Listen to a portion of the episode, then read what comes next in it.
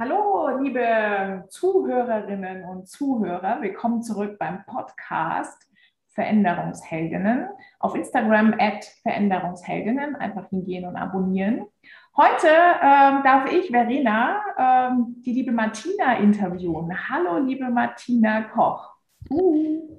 Hallo Verena und vielen Dank für deine Einladung. Ja, danke dir jetzt schon für deine Zeit. Und äh, ich darf es den Zuhörerinnen und Zuhörern schon sagen, wir hatten ein Onboarding zum Interview und das allein war schon sehr wertvoll für mich und super spannend. Also lasst uns nach vorne schauen und ins Interview mit Martina einsteigen. Woher kenne ich Martina? Martina kenne ich über LinkedIn und ganz ähm, deutlich sichtbar in WOL, Hashtag Frauenstärken. Da sind wir zusammen in einer großen Gruppe von, ich glaube, 3000 Veränderungsheldinnen. Äh, Martina, korrigiere mich, wenn es äh, die Zahl zu groß Stimmt. ist. Stimmt. Um die 3000. Ich glaube, aktiv waren es 2100. Und äh, du bist mir da aufgefallen, weil du in deinem LinkedIn-Profil, Martina, stehen hast, Netzwerkarchitektin. Hashtag Netzwerkarchitektin. Lohnt sich übrigens, ähm, das mal bei LinkedIn einzugeben, dann könnt ihr Martina auch folgen.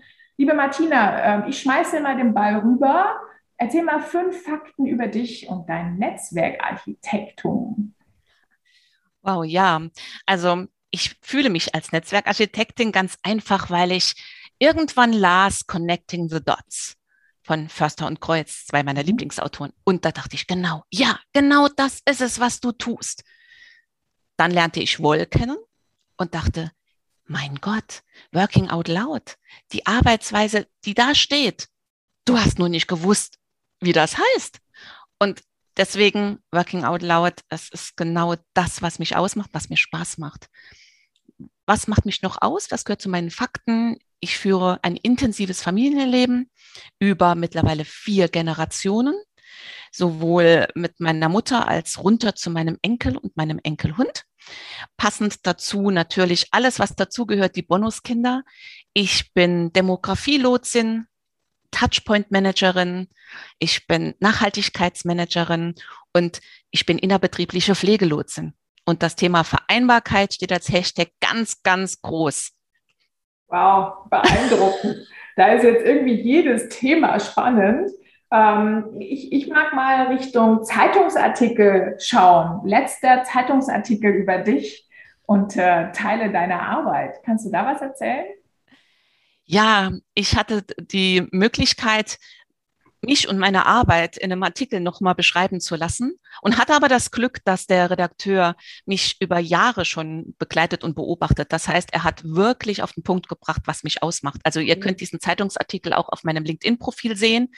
Und es geht darum, die beschreibt, der Artikel beschreibt mich als Servicestelle Familie und Beruf in einer großen Klinik im Saarland und warum das mein Herzensthema ist und was ich als Servicestelle, personalisierte Servicestelle tue und was mich ausmacht. Und im Artikel zeigt da sprudel ich über, wenn man mich da schubst und dann bewege ich mich. Cool. Wir werden den Artikel auch hier unten verlinken. Versprochen, dann findet ihr ihn leichter. Wenn du jetzt ähm, in den Job reinschaust, wie würdest du einer Siebenjährigen oder einem Siebenjährigen äh, den Job erklären? Was genau machst du da, was in diesem Artikel auch beschrieben ist? Okay, da waren für mich also in diesem, bei diesem Bild zu bleiben, bei dem, bei der Siebenjährigen oder dem Siebenjährigen, da dachte ich, am besten kann ich das äh, beschreiben. Einerseits bin ich Schülerlotse. Viele kennen diese Funktion des Schüler oder der Schülerlotsin über den Zebrastreifen einer mhm. stark befahrenen Straße. So lotse ich Kollegen und Kolleginnen durch ihr Leben, kann ihnen sozusagen behilflich sein, über diese Straße des Lebens zu kommen mit ihrem Lebensrucksack, den sie tragen. Mhm. Und das andere Bild in Richtung Führungskräfte und Unternehmen, da ist eher die Funktion des Klassensprechers, der Klassensprecherin wichtig. Das heißt also Stimme erheben für die Klasse, für die Bedarfsgruppen. Das waren so die zwei Funktionen, mit denen ich, glaube ich, einer Siebenjährigen ganz gut oder einem Siebenjährigen ganz gut erklären kann, was meine Arbeit ausmacht. Spannend. Kannst du Menschen lotsen, die noch gar nicht wahrgenommen haben, dass sie auf der Straße des Lebens auch Gestaltung äh, wahrnehmen können oder umsetzen können und dass sie einen Rucksack aufhaben? Wie gehst du damit um? Also zum einen, ähm, indem ich so Personas halt auch beschreibe und mhm. die Menschen sich da wiederfinden. Mhm. Hm, also indem ich die Bedarfsgruppe ganz klar beschreibe und ähm, auch durch Veranstaltungen immer wieder jemanden auf die Bühne stelle, beziehungsweise in einem Podcast, den ich auch in, dem, in den Kliniken mache, beschreiben lasse, was um, ähm, seine Herausforderungen ausmacht. Und ich auch hoffe dann auch immer wieder so ein bisschen, dass das Widerhall findet in den Personen. Ne? Mhm. Ich selbst werde sehr stark beeinflusst auch durch große Leuchttürme. Also mhm. einer meiner Leuchttürme ist einfach Kawayunosi von SAP. Mhm. Seit er es formuliert hat, der Hund gehört dazu, habe ich mich getraut, ähm, genau damit Familie zu definieren. Und am Anfang bin ich ehrlich, in unserem Bereich hier in dieser Region, ich glaube, man hat ein bisschen über mich gelächelt. Das war vor ein paar Jahren, ich glaube drei oder vier. Und ich bin sicher, dass man in den letzten Monaten nicht mehr über diesen Zusatz, der Hund gehört dazu, lächelt. Das ist großartig. Es sind übrigens zwei Veränderungsmethoden. Einmal sich ein Ziel setzen oder einen Kompass nehmen, über den andere lachen, weil dann weißt du genau, du bist richtig, weil nur dann verändert sich was. Und auch das Thema Persona definieren, auch eine super Veränderungsmethode. Hast du noch eine dritte für uns? Äh, deine ja. Lieblingsveränderungsmethode? Ja, das, das Touchpoint Management. Das mhm. ist einfach etwas ganz Cooles. Ich lernte es durch Anne Schüller kennen. Mhm. Ich durfte bei ihr, also die damalige Vorgesetzte hatte genehmigt, dass ich dort einen, einen Workshop mitmachen kann, einen Zertifikatslehrgang. Und seitdem ähm, ist das auch einer der Themen, die mich brennen lassen, weil mhm. ich es über ganz viele Sachen drüberlegen kann. Mhm. Also ich ähm, habe damit im, in den Kliniken Dinge abgebildet und ich mache es auch, wenn ich ähm, neue ähm, neue Partner suche für mhm. Themen. Da mhm. mache ich es auch.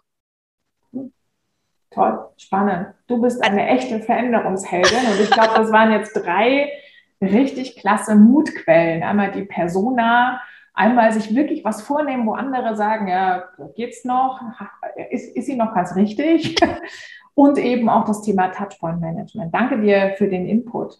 Martina, du hast noch ähm, etwas in deinem LinkedIn-Profil, was mich sehr inspiriert und wo ich neugierig drauf bin. Und zwar der Ausbau der Arbeit, äh, Arbeitgeberattraktivität und auch der Standortattraktivität. Ein Thema, das quasi uns alle eigentlich umtreibt.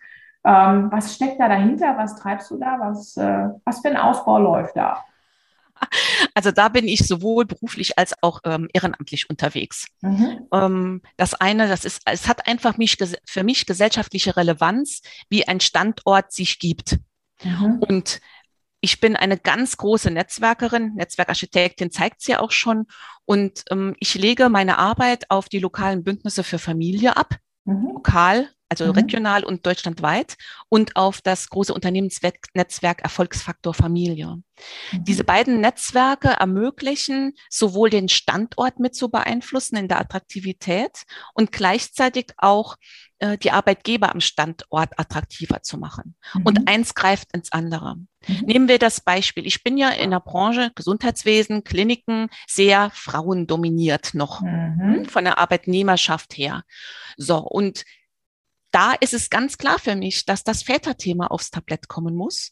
Und somit versuche ich, und ich glaube, das klappt auch schon ganz gut, über die Netzwerke Impulse zu geben, damit väterfreundliche Politik am Standort besser funktioniert. Mhm. Und dadurch wiederum unsere Arbeitgeberattraktivität auch voranzutreiben, weil wir unsere Frauen unterstützen lassen durch die Väter, die in einem männerdominierten äh, in einer männerdominierten Branche unterwegs sind. Also es mhm. ist ganz eng miteinander verzahnt. Und ich sage ganz einfach, Arbeitgeberattraktivität geht nicht ohne Standortattraktivität und umgekehrt ist es das Gleiche. Es ja. bedingt äh, untereinander und es beeinflusst sich ganz stark untereinander. Hast du ein konkretes Beispiel, wo du äh, Väter unterstützt hast und der Arbeitgeber dadurch attraktiver waren? Kannst du anonym machen, aber ich bin neugierig drauf. Wir haben in den lokalen Bündnissen für Familienregionalverband Saarbrücken, das ist mein, mhm. mein Netzwerk, in dem ich also ganz aktiv bin. Dort haben wir schon vor, ich glaube, es ist jetzt drei Jahre her, eine große Veranstaltung initiiert. Wir wollten, dass aktive Väter, Väter, die sich aktiv einbringen, partnerschaftlich besonders vereinbaren, auf die Bühne kommen. Mhm. Wir haben Martina Lackner als Autorin ihres Buches äh, Side by Side in äh, Saarbrücken auch äh, empfangen. Sie hat sich ehrenamtlich bereit erklärt, mit Männern, die in ihrem Buch beschrieben sind, in diese Veranstaltung zu kommen. Und wir suchten saarländische Männer mhm. dazu, mhm. vor allem aus dem Regionalverband. Und ich kann dir sagen, es war nicht einfach. Wir wollten mhm. so richtig klischeehafte Berufe auf der, äh, auf der Bühne sehen. Den Feuerwehrmann, den Polizisten, ja. Und allein die Suche war schon sehr aber das war schon eine Erfahrung. Ich will es jetzt mhm. mal so formulieren. Mhm. Und wir bekamen auch wirklich, also aus unseren Kliniken hat ein Vater, der seine Arbeitszeit reduziert, gesprochen. Es, ähm, es war ein Kriminalbeamter auf der Bühne.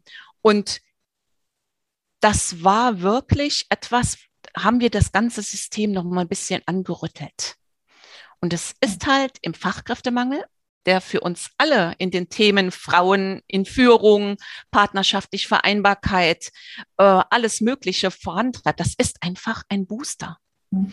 Und durch solche Sachen, wir hatten auch entsprechende Medienbegleitung, durch solche Sachen gibt man nochmal einen Impuls und das ist wie bei einem Mobile. Mhm. Du schubst die eine Seite an und es müssen sich alle bewegen. Und du merkst an meiner Stimme, Ha. Mhm. Sie, Sie müssen. Ja, wenn du einen anstößt, das ist so ein Perpetuum mobile, dann kommen Herrlich. alle in Bewegung und zwar ganz Herrlich. systemisch und automatisch. Man hört richtig das Herzblut, die Leidenschaft in deiner Stimme, weil du diesen Effekt kennst. Cool. Ja. Super. Ja.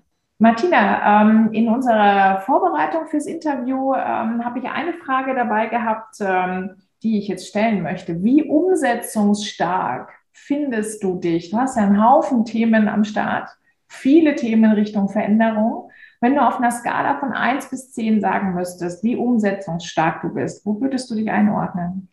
Das ist ein großer Diskussionspunkt, ähm, gerade für mich selbst. Also in meinem Selbstbewusstsein würde ich sagen, oh, 7,5. Oh. Wenn ich aber mit meinem besten Coach, meinem Mann spreche, sagt er, bitte? Wenn du etwas willst in deinen Herzthemen, dann gehst du Richtung 9 und 10, weit weg von der 7,5. Und es stimmt eigentlich. Ja. Es stimmt. Wenn ich nicht durch die eine Tür reinkomme, dann setze ich alle Hebel in Bewegung wie eine Wespe durch eine andere, durch ein anderes Fenster, durch eine andere einen Eingang zu finden. Und wenn nicht ich bin, der durch die Tür tritt, ist das gar nicht schlimm. Hauptsache, mein Thema ist dort. Ja, ganz genau. Toll. Da gibt es auch so einen, so einen schönen Spruch, der mich auch immer begleitet. Sei wie Wasser und finde deinen Weg. Ja, herrlich. Ja, ich bin also gern Wasser. Ist, ja, genau, ich auch. ähm, wenn du sagst 7,5 ähm, für dich selbst, äh, ist übrigens Innen und Außen. Ne? Das ist immer das Eigen- und Fremdbild. Was bräuchtest du denn, um auf eine 8 zu kommen? Man sollte ja nicht gleich auf eine 10 entwickeln, aber was bräuchtest du denn, um von 7,5 auf 8 zu hüpfen in deiner Umsetzungsstärke? Ja, da bräuchte ich ein Instrument, das mich meine Antennen, die so hoch stehen, für äh, die vielen Themen und für die vielen Bedürfnisse und also Bedarfe, die rund um mich mhm. sind, besser im Griff zu haben. Mhm. Ich habe unglaublich hochstehende Antennen mhm. ähm, und die habe ich nicht immer so im Griff. Mhm. Und die Vielzahl der Fäden, die ich dann in der Hand halte, durch meine hochgestellten Antennen, durch meine Sensibilität, führen dann dazu, dass ich mich selbst bei 7,5 manchmal sehe. Verstehe. Hast du es schon mal geschafft, so eine Antenne mal einzufahren für deine Umsetzungsstärke? Kannst du uns da ein Beispiel nennen, wo es dir schon mal gelungen ist?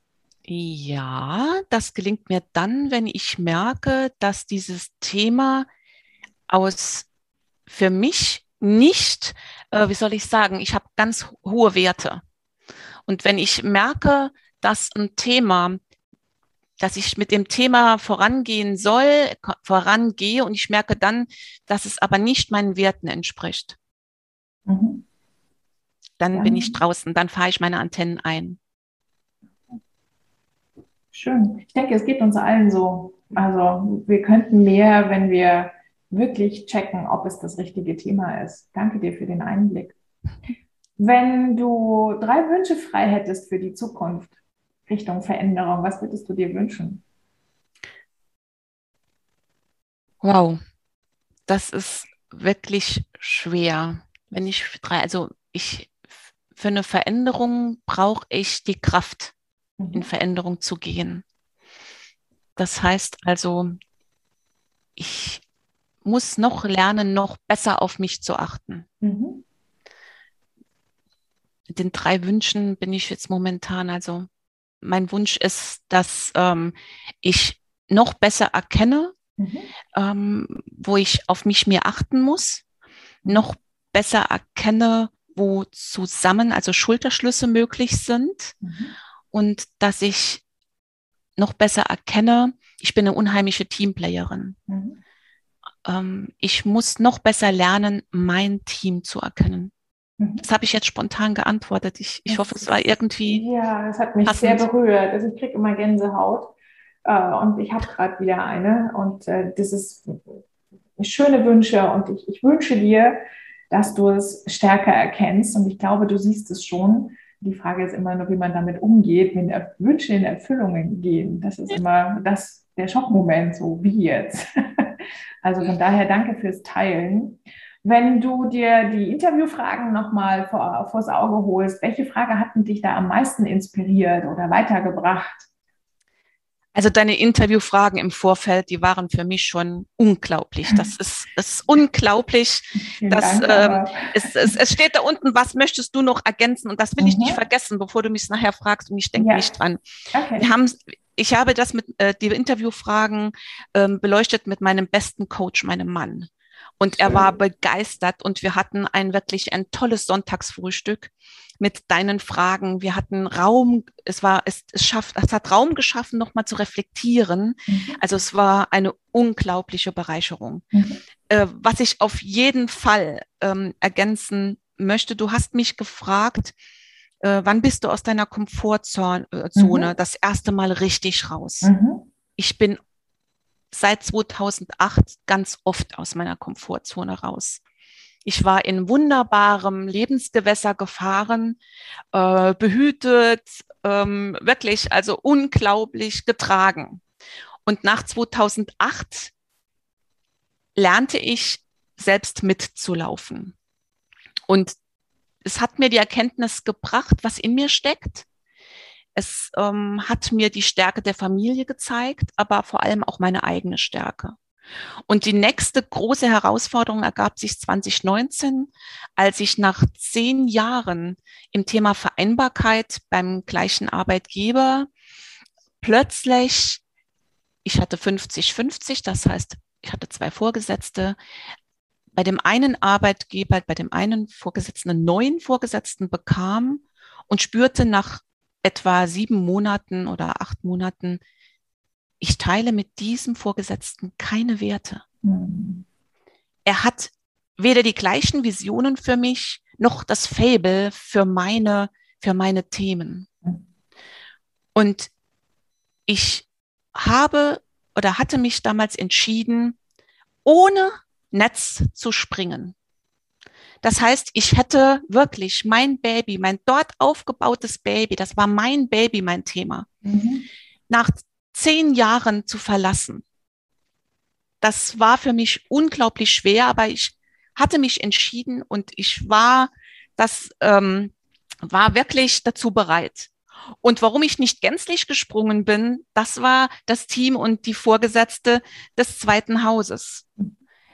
Sie, sie ähm, spürten, dass ich verloren gehe und sagten, komm ganz zu uns. Und ich habe mich entschieden, und das habe ich bis heute nicht bereut, in dem System, in dem Konzern zu bleiben, aber bei diesem einen Haus. Und das war die richtige Entscheidung. Was hat es mir gebracht? Du hast auch gefragt, was hast du daraus mitgenommen? Dass ich sehr mutig sein kann, wenn es mir an die Werte geht und an Visionen. Und wenn das, das ist das, wonach ich mich ausrichte, wo ich jeden Morgen aufstehe, wo ich in meiner Signatur unten drunter schreibe, ich arbeite nur drei Tage an den und den und den, aber wenn es euch drückt, ruft mich auf Mobilhandy an und sagt es mir. Das macht mich aus und so kann ich nur arbeiten, wenn ich Werte und Visionen mit meinem oder jetzt meiner Vorgesetzten teilen kann. Ja, das wirkt wie ein Magnet auf dich, habe ich den Eindruck. Also wenn dir klar ist, welche Werte du hast und welche Werte du bespielst, dann ist es wie ein Magnet, das dich anzieht und dir auch die, ja, die Kraft magnetisiert. Also toll. Ja. Ich spüre es bis hierher. Schön. Dann schenke ich dir doch die letzte Frage. Was möchtest du noch ergänzen? Was äh, habe ich dich noch nicht gefragt, aber du vermisst die Frage? Also was, was mir auch sehr wichtig ist, ist, dass man für sein Thema erkennt, warum man es tut. Mhm. Das habe ich ja schon gesagt. Die gesellschaftliche Relevanz meiner Themen, die treibt mich voran und die gibt mir immer wieder neuen Mut. Mut, auch mal First Dancer zu sein, mhm. aufzustehen und andere tanzen noch nicht mit. Das ist halt auch, dazu braucht es auch Mut. Um, es ist, ich fühle mich durch Förster und Kreuz wirklich als Rebels at Work. Und was ich mitgeben möchte, ist halt, schaut um euch rum. Lernt die anderen, die euch ähnlich sind, zu erkennen. Haltet die Augen auf. Es gibt ganz viele Veränderungsheldinnen. Lernt euch zu erkennen. Wenn ihr euch erkennt, blinzelt euch zu. Nur dann seid ihr auch fähig, dann in den Schulterschluss zu gehen. Und das ist für mich so das, was mich vorantreibt. Mein Netzwerk trägt mich. Durch Woll habe ich Twitter, bei Twitter eine ungemeine Lernumgebung gefunden. Wunderbare Menschen, die mich, die mit mir teilen und mich dann auch wachsen lassen. Und das ist das Wichtige. Ähm, gießt drumherum all die, die vorangehen und die sich noch nicht so trauen, ermutigt sie und immer wieder. Und das geht in vielerlei, vielerlei äh, Möglichkeiten. Es mhm. geht damit, indem man jemanden lobt. Frauen sind nicht gewöhnt, finde ich, sich untereinander zu loben. Für Kleinigkeiten. Ähm, man wird heute noch komisch angesehen, wenn man zu einer Frau sagt, wow, du hast aber ganz, ganz tolle Farbkombinationen heute gewählt. Macht es euch einfach zur Gewohnheit, rundherum zu loben, zu sagen, Kleinigkeiten aufs Tablett zu bringen Stellt euch gegenseitig auf die Bühne und den Satz, den ich vorhin gesagt habe, wenn ich es nicht selbst bin, der durch die Tür geht, um ein Thema voranzutreiben, dann ist das nicht schlimm. Wichtig ist, dass das Thema in diesen Raum gelangt. Und das ist das, was uns auch gegenseitig wachsen lässt. Und dann mache ich keine Grenze zwischen Frau und Mann, jung und alt. Ich sage ganz einfach, Diversity ist es. Und die, die als First Dancer erst aufstehen, schließt, dich, euch, schließt euch an und stärkt dadurch auch diejenigen, die mit einer komplett im Moment blöd formuliert oder einer Idee daherkommt, bei der andere lachen. Schließt euch an und stärkt euch gegenseitig. Und ich glaube, das wird dann die Veränderung noch stärker voranbringen. Toll, tolles Schlusswort. Liebe Martina, vielen Dank dir für deine Zeit. Vielen Dank, dass du als Mutquelle sichtbar geworden bist. Ähm, ich werde alle äh, Themen äh, auch im äh, Podcast verlinken, dein LinkedIn-Profil, dein Artikel und ähm, ähm, auch das Thema Werte hast mich inspiriert. Auch da werde ich nochmal was mit dazugeben, wo man seine Werte überhaupt mal checken kann, um dann auch diesen Magnet zu spüren. Also vielen Dank, Martina. Es war für mich super wertvoll und danke für deine Zeit. Ich danke dir, Verena. Du warst eine echte Bereicherung schon im Vorfeld mit deinen Fragen. Vielen, vielen Dank und ich grüße alle Veränderungsheldinnen und Helden. Ja, super, vielen Dank. Und wenn jetzt du auch, liebe Zuschauerin, Zuhörerin, lieber Zuhörer, lieber Zuseher, ähm, ähm, die Interviewfragen kennenlernen willst und ebenfalls mit mir über dich als Mutquelle sprechen willst, dann melde dich bei uns und äh, danke fürs Zuhören, danke für deine Zeit, liebe Veränderungsheldin, lieber Veränderungsheld und tschüss.